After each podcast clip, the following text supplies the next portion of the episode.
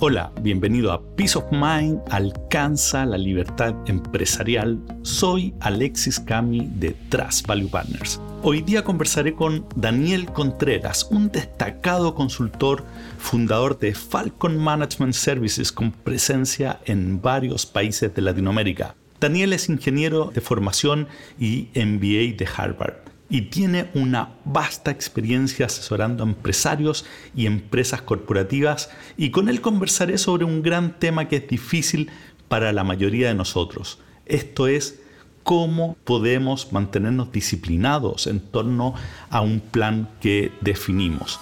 Acompáñame en esta interesante conversación.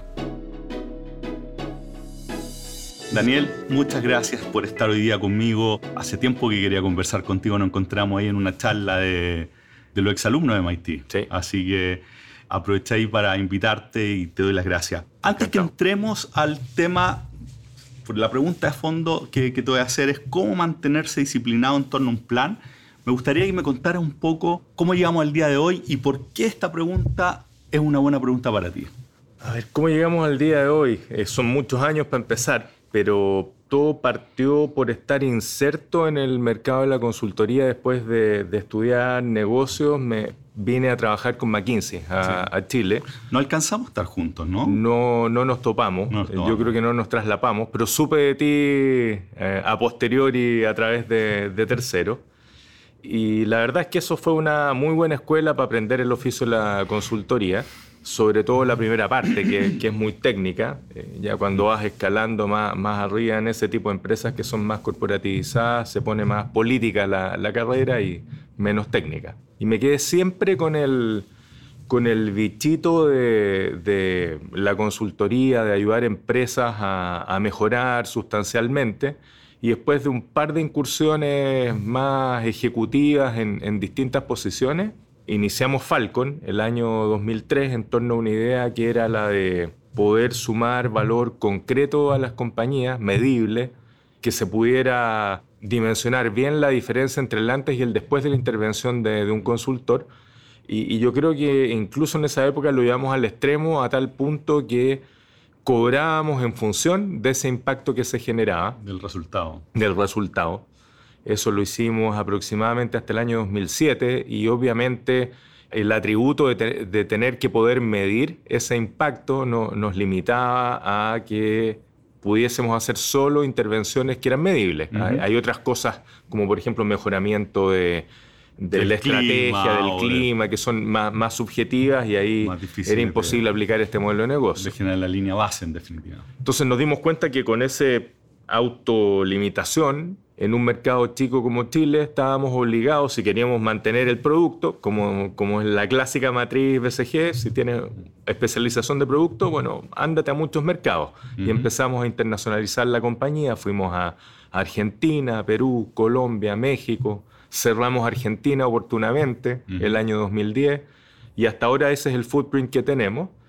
Y la verdad que siendo una muy buena estrategia de, penetración de mercado para, para, una empresa que no tenía marca y que la fuimos construyendo porque fuimos los primeros que, que tuvimos este modelo de negocio, hoy lo llamaría innovador, pero hoy no sería innovador si es que lo hiciéramos. De alguna manera eh, nos dimos cuenta que teníamos que ampliar la paleta de productos y, ya renunciar a ese modelo de eh, participación o compartición de los resultados con los, con los clientes.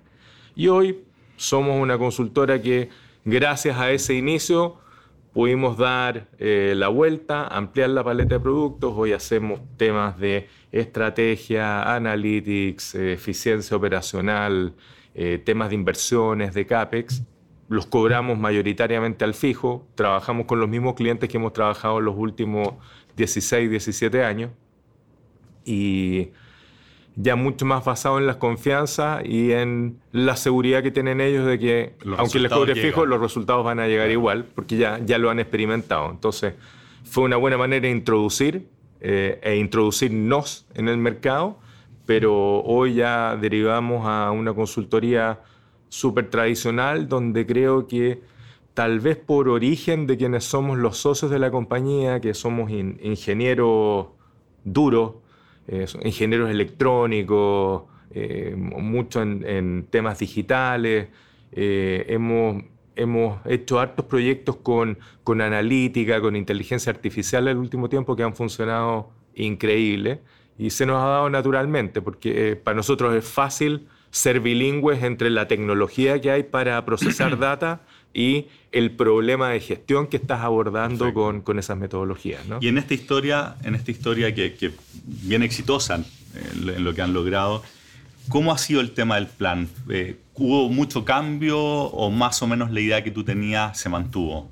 Yo, yo creo que lo, lo, que se ha mantenido es que estamos en una industria que es una industria del conocimiento y el talento, y no es una industria ni de marca ni de intensidad de capital, salvo la parte inicial que igual cuando tú cobras variables es muy intensivo en capital de trabajo para hasta que empiezas a, a recibir lo, los resultados compartidos.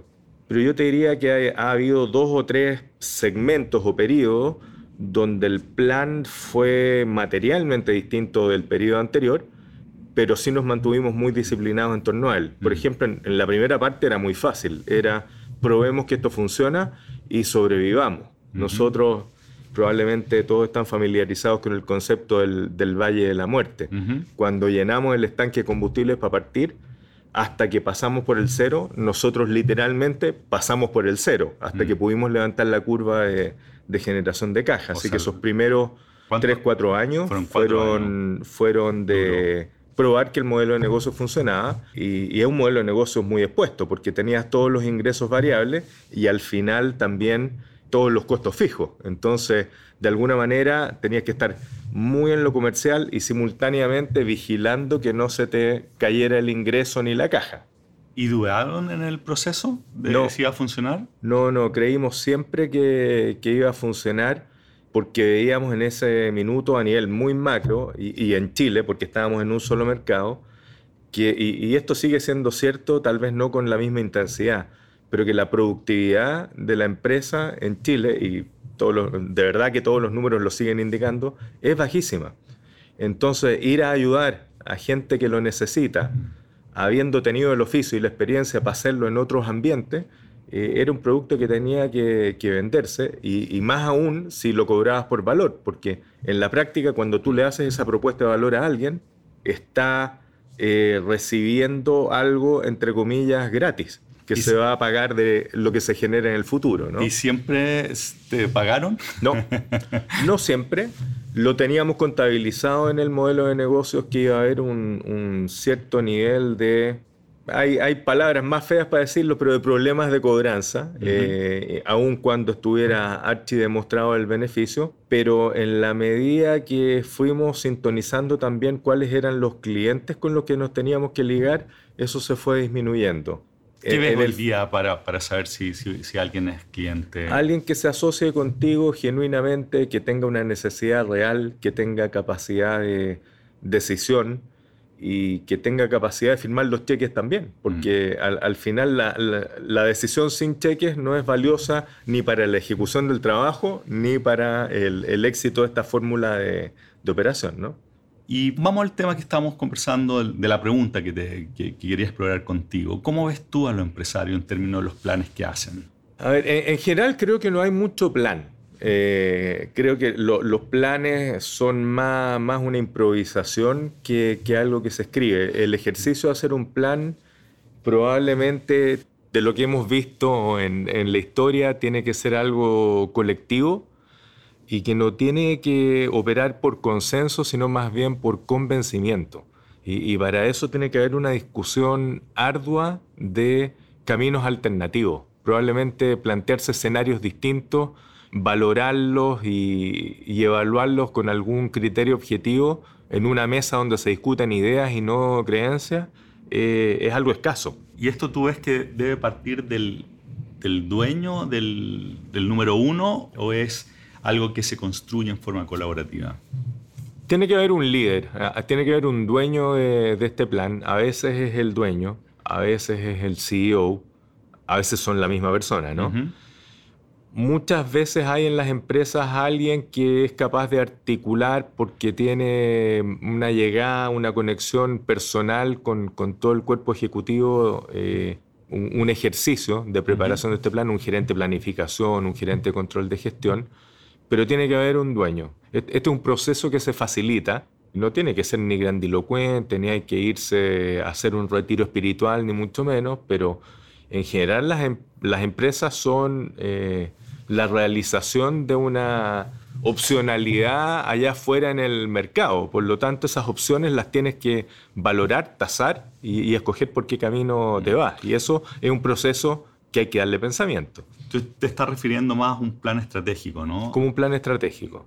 La pregunta de cómo te aseguras de que cuando lo haces muy colaborativo, si el número uno, quien está liderando la empresa, tiene una visión más rupturista, no sea, no sea digamos, que no se licúe en, los promedios? ¿Cómo, ¿Cómo, haces para mantener ese, ese, hambre? Claro, esa dinámica es, compleja de equilibrar porque en el día a día hay como verticalidad dentro de la, de la organización. Pero yo creo que es en el propio interés de, de, un CEO o de un dueño que el plan sea sensato y genuino, porque la, gente que está mirando lo que pasa allá afuera en la realidad eh, son todos los que participan de la confección de este plan, no solamente el CEO. Muchas veces el CEO es el que está más alejado.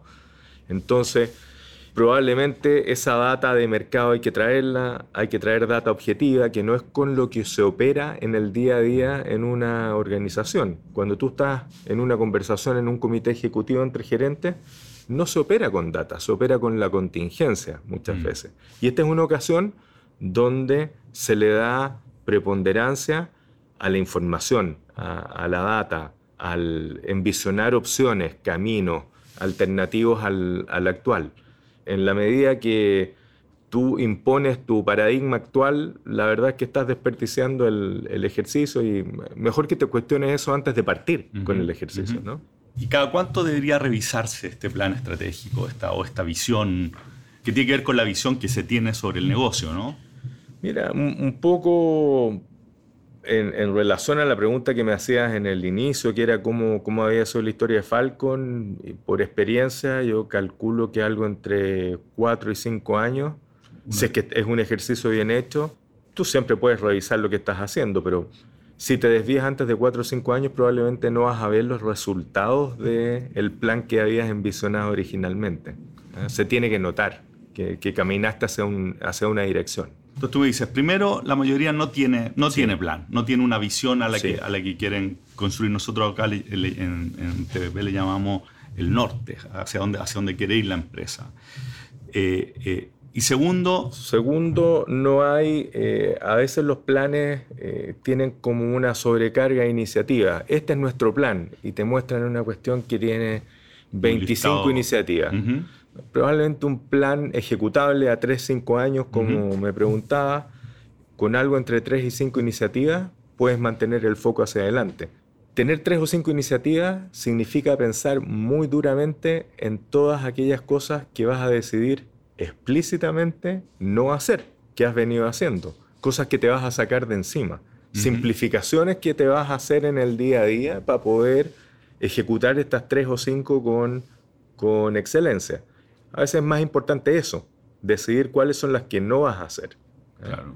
Y una vez que tienes claro cuáles son las... Entonces dice, acá es donde quiero llegar, de aquí a 3, 4, 5 años más, defino las principales iniciativas. De hecho, no podría concordar más, más contigo que uno debería tener en la empresa, uno debería siempre saber cuáles son las tres grandes iniciativas que se están empujando y de ahí que nazca todo, todo lo que se están haciendo más que generar un listado muy grande. Y de ahí, ¿cómo haces para que se mantenga eso? Bueno, tiene que haber una, disciplina de seguimiento, pero previo a eso, eh, una verificación, como hablábamos hace un rato, de, que hay convicción alrededor de estas tres a cinco cosas. Si tú ves en tu equipo que va a haber alguien que lo va a hacer a contrapelo, eso no se va a ejecutar nunca eh, a cabalidad.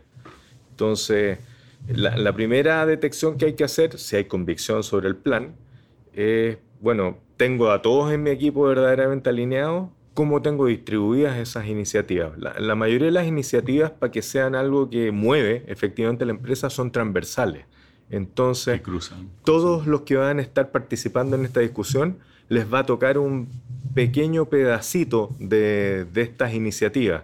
Y tú tienes que estar seguro de que están las competencias, la convicción, la motivación, los incentivos, para que cada uno haga su parte en esta maquinaria que finalmente articula las tres a cinco iniciativas. Ahora, ese, es un diseño, ¿no? Es un diseño que, tiene que hacer el, director de orquesta acá. Tiene que ser consciente en torno a eso. Ahora, ¿qué pasa cuando tú tienes un dueño? Eh, muchas veces no se atreve la gente a decirle eh, eh, realmente no le creo o creo que es una tontera. ¿Cómo haces tú para pasar eso? ¿Cómo vas a saber realmente de que, de que hay convicción en lo que se está haciendo? Bueno, si eres, un dueño que además estás en la, en la gestión y no te crees esta religión, por llamarle de alguna manera, creo que no vale la pena que hagas el ejercicio en primer lugar, porque es un desperdicio. Si ya estás convencido, vas a tener que buscar un, y me tocó el caso de una empresa familiar en, Ecuador, una empresa muy grande que hace productos de consumo masivo, que estaba el papá fundador de la compañía y el hijo, pero ellos habían encontrado una fórmula con un coach externo, personal, no, no, no un consultor, que los mantenía disciplinados en torno a no cambiar la dirección según cómo se habían levantado esa, esa mañana. hay, hay mecanismos de mantenerse disciplinados, pero primero tienes que tener la convicción es como tener un personal trainer de alguna manera, ¿no? Pero te tienes que levantar para ir a hacer el, el, ejercicio. Nosotros hacemos harto eso, de mantener la agenda, que, tiene que ver con, ok, vamos para allá, esta es la iniciativa, ahora no nos movamos. Ahora, ¿cómo, cómo hacer por, por el día a día, sobre todo, acá estamos hablando, eh, supongamos empresas más chicas, que te comen el día a día, que estás preocupado que de, de mil cosas. ¿Cómo haces para convivir estas iniciativas con que, son transformadoras de, más de largo plazo con, con la urgencia del corto? Yo creo que hay, hay que mantener la, la disciplina en torno a pensar en el negocio y pensar sobre el negocio. En particular, hay, hay una, una, práctica que ayuda mucho, que es cada día reservarse una media hora para no pensar en la contingencia y pensar en el negocio, es decir, en este plan y cómo va avanzando o cómo estoy enfrentando obstáculos para el avance de, este plan. Conocí alguna vez un, consultor de consultores, se llama Paul Collins, que eh, en inglés tiene, tiene más significado, que es pensar on the business y pensar in, the, business. Son dos cosas mm. distintas. Y si tú no te reservas ese tiempo, siempre vas a estar comido y absorto o absorbido por la, por la contingencia. ¿no? Nada te va a permitir que levantes la cabeza. Eso, eso es disciplina también. En el fondo hay un rigor detrás de hacer empresa que tiene que ver con tener este, esta doble militancia y por algunos minutos en el día ponerse ese sombrero de pensar sobre el negocio y no en la orden de compra, la orden de trabajo, el inventario, que son cosas que de verdad te van a, te van a comer. Entonces tú verías como una buena práctica que se reserve una cierta cantidad de tiempo para trabajar sobre la iniciativa que se están, que se están trabajando. Sí, ¿ah? Y me imagino que es importante que tengan KPI, ¿cierto? O sea, que puedas ir midiendo cómo va, cómo, cómo va evolucionando. Bueno, esa es ya más la representación operativa de esto que, que estamos comentando. O sea, si, si lo quieres formalizar, ojalá hubiera una oficina de manejo de este plan que sesiona con cierta periodicidad, una vez al mes o una vez cada tres meses, que efectivamente va monitoreando eh, los indicadores que reflejan si estas iniciativas se están implementando y van avanzando eh, de acuerdo a plan o no. Pero, pero la verdad es que eso sin emoción y sin alma, eh, o sin la convicción y sin el tiempo de pensar sobre el negocio, es un acto mecánico. ese acto mecánico, además, para que sea de verdad algo que cambie el, curso de, la empresa, el curso de acción, tiene que venir con, con alma detrás, ¿no? Y, a eso me refiero con pensar sobre el negocio. Eh, es reflexionar sobre el negocio. Es hacer un acto reflexivo, no solamente el acto mecánico de hacer el seguimiento de los indicadores. Daniel, ¿puedes darme algún ejemplo que se tenga a la, mente como de, mira, este fue el plan que hicimos y estas son las iniciativas como para aterrizarlo? ¿De qué características más o menos debería tener esta, estas tres o cuatro iniciativas grandes que, Sí, tendrían que eh, ser iniciativas que movilicen. Por ejemplo, y, probablemente pasa en muchas compañías que están más en, la infancia de, proyectos de mejora. Muchas compañías intentan mejorar su organización. Entonces, probablemente eh, uno puede pensar en estadios para mejorar la, organización que ejecuta eh, la propuesta de valor.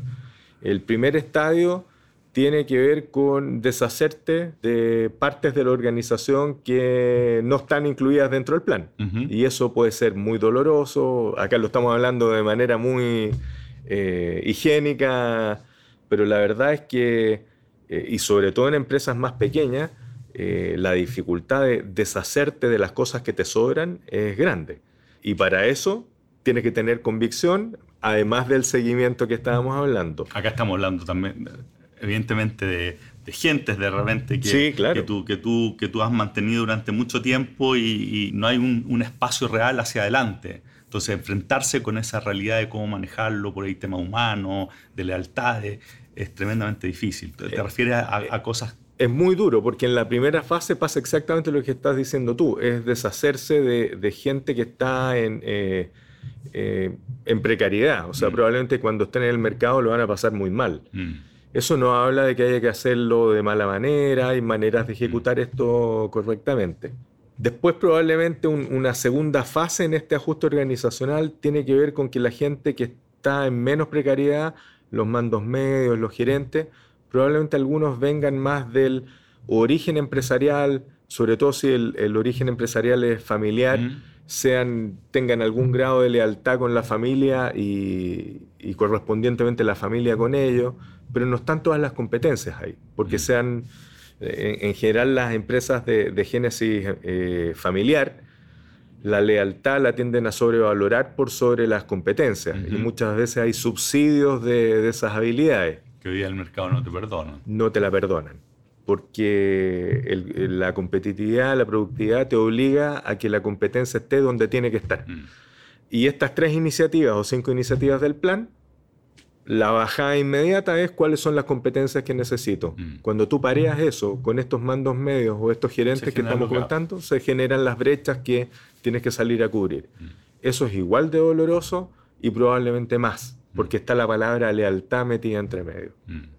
Y después viene una tercera fase de, mejora continua. Entonces, a tu pregunta, ¿qué es lo que debería pasar en, el seguimiento de esta iniciativa, si es que es una de las tres a cinco iniciativas del plan de ajuste de la organización, mantenerte muy riguroso en torno a no dejar para mañana el despido que puedes hacer hoy en la parte 1, eh, no comprometer la productividad o la competitividad por la lealtad en la fase 2 y después quedarte continuamente mirando mejores prácticas y ver cómo vas ajustando las perillas en, en la fase 3. ¿no? Mm. Bueno, nosotros, nosotros hablamos de la jaula de oro, de cuando el empresario queda atrapado en su propia empresa y decimos, bueno, las jaulas se abren por fuera. Y, en esta misma dirección, me imagino que esto es difícil hacerlo solo. ¿Cuál ha sido tu experiencia? ¿Qué, qué, qué, qué es necesario para que esto pase? un cambio de generación, si es que estás hablando en una, en una empresa familiar, o un cambio de dueño en una empresa más corporativizada. Y en mi experiencia, que, que, es más con empresas grandes, más tipo IPSA o equivalentes en América Latina, siempre con consultores externos porque la política se apodera del, del salón de directorio mm. y de los comités ejecutivos en mm. los equipos gerenciales. Entonces es muy difícil salirte de tu propio paradigma, mm. de cómo, cómo has venido operando.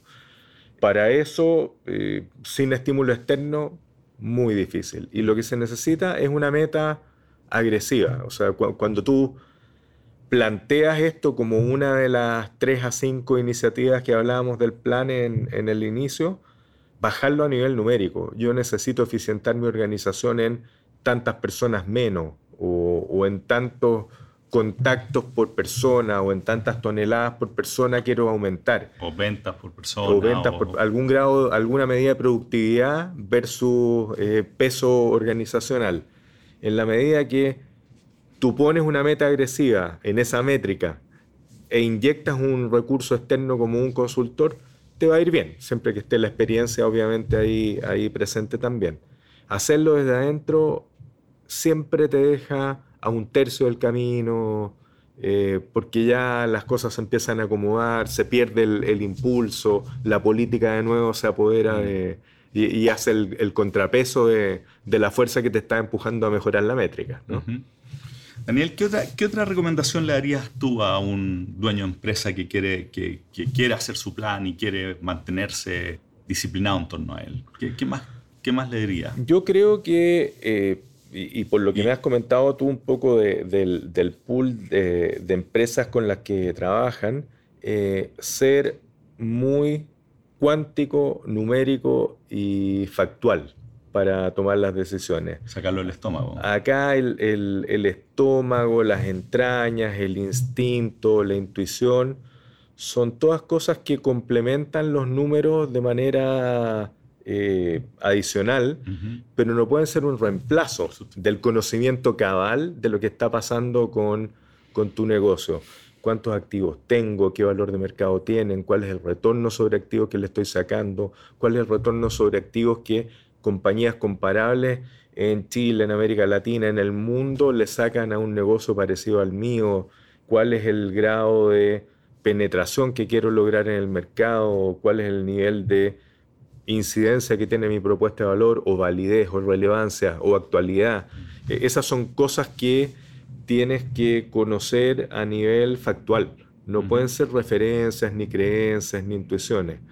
Eh, eso probablemente en la infancia de la formación empresarial acá del país en los 80 eh, se permitía, porque en el fondo los espacios de oportunidad eran gigantescos y tú los podías arbitrar en el sector real. Hoy eso es cada día menos así. Eh, no, acá no estoy eh, reclamando que haya un caos ni que sea todo absolutamente competitivo, porque siempre te vas a encontrar un lugar donde hay una oportunidad de ir a, capturar y, arbitrar. Pero los espacios son más chicos.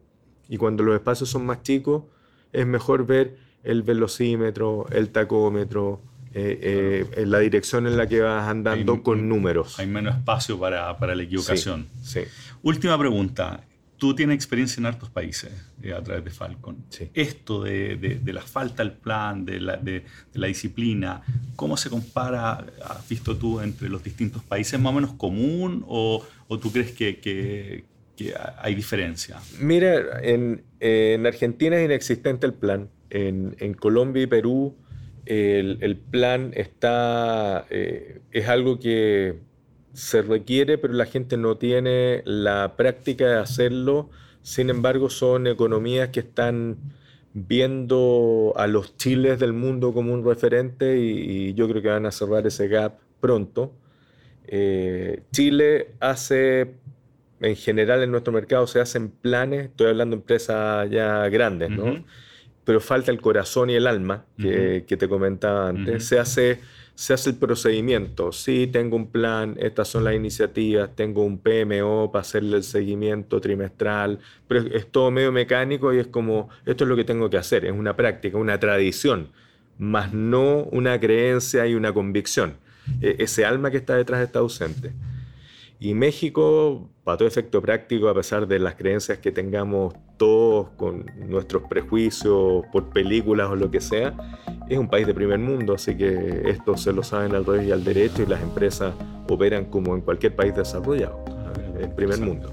Daniel, muchas gracias por tu tiempo y súper interesante todo lo que me comentaste.